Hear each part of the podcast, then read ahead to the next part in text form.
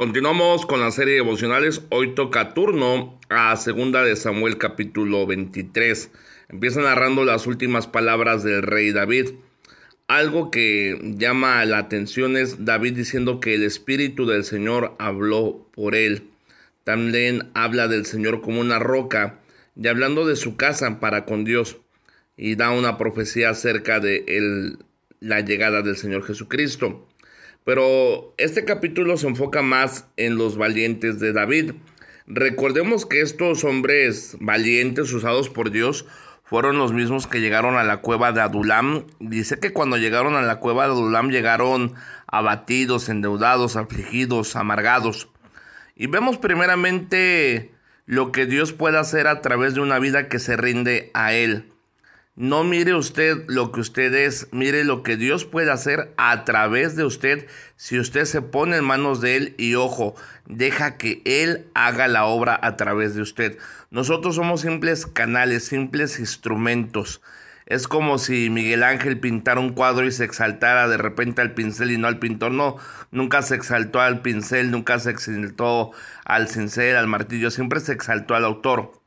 Y a veces hay pinceles o cinceles o martillos buscando un reconocimiento que le merece al creador, al Señor, al autor. Nosotros somos instrumentos en manos de Dios y entre más nos dejemos usar por Dios y entre más le demos la gloria a Él y entre más reconozcamos que somos un simple instrumento que el, el día que el Señor deje de usarnos, ahí no vamos a hacer nada tengamos una actitud de reconocer que no somos nada sin la mano de Dios en nuestra vida. Vemos tres casos de estos valientes. El primero, dice la Biblia, era José Basabek el Tacmonita.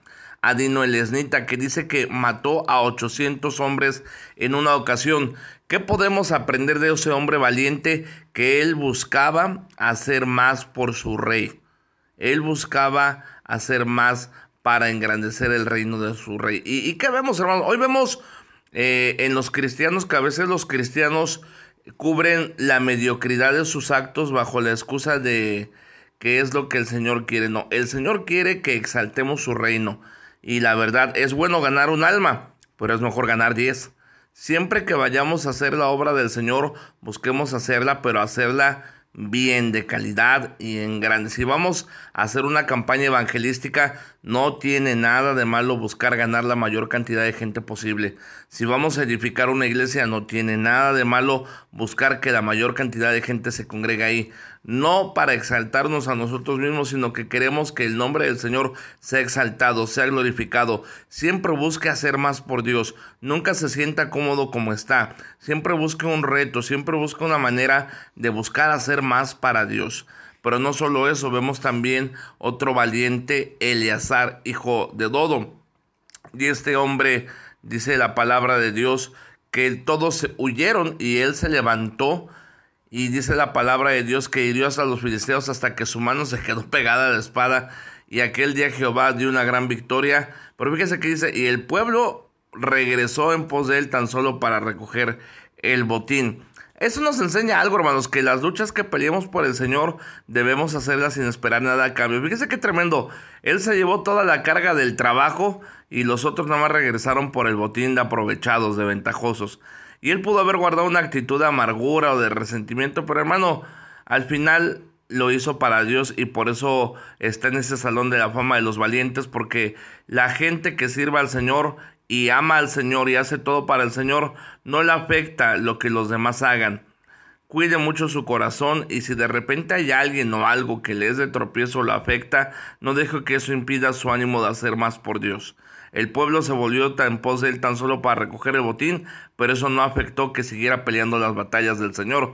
Pero por último tenemos a Sama, hijo de Age Ararita.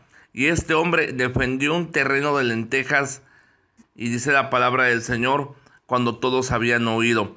Y eso nos habla, hermanos, de pararnos por las cosas cuando todo mundo se aleja, cuando todo mundo huye.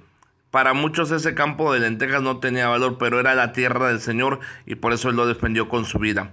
Hoy en día, hermanos, necesitamos cristianos que defiendan con su vida las convicciones que Dios ha dado a través de su palabra.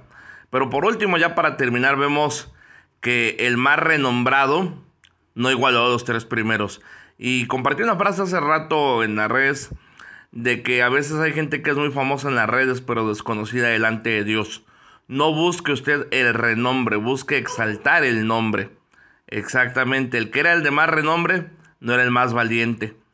No busque exaltarse usted, busque siempre exaltar a Dios y el Señor se encargará de hacer algo especial en usted.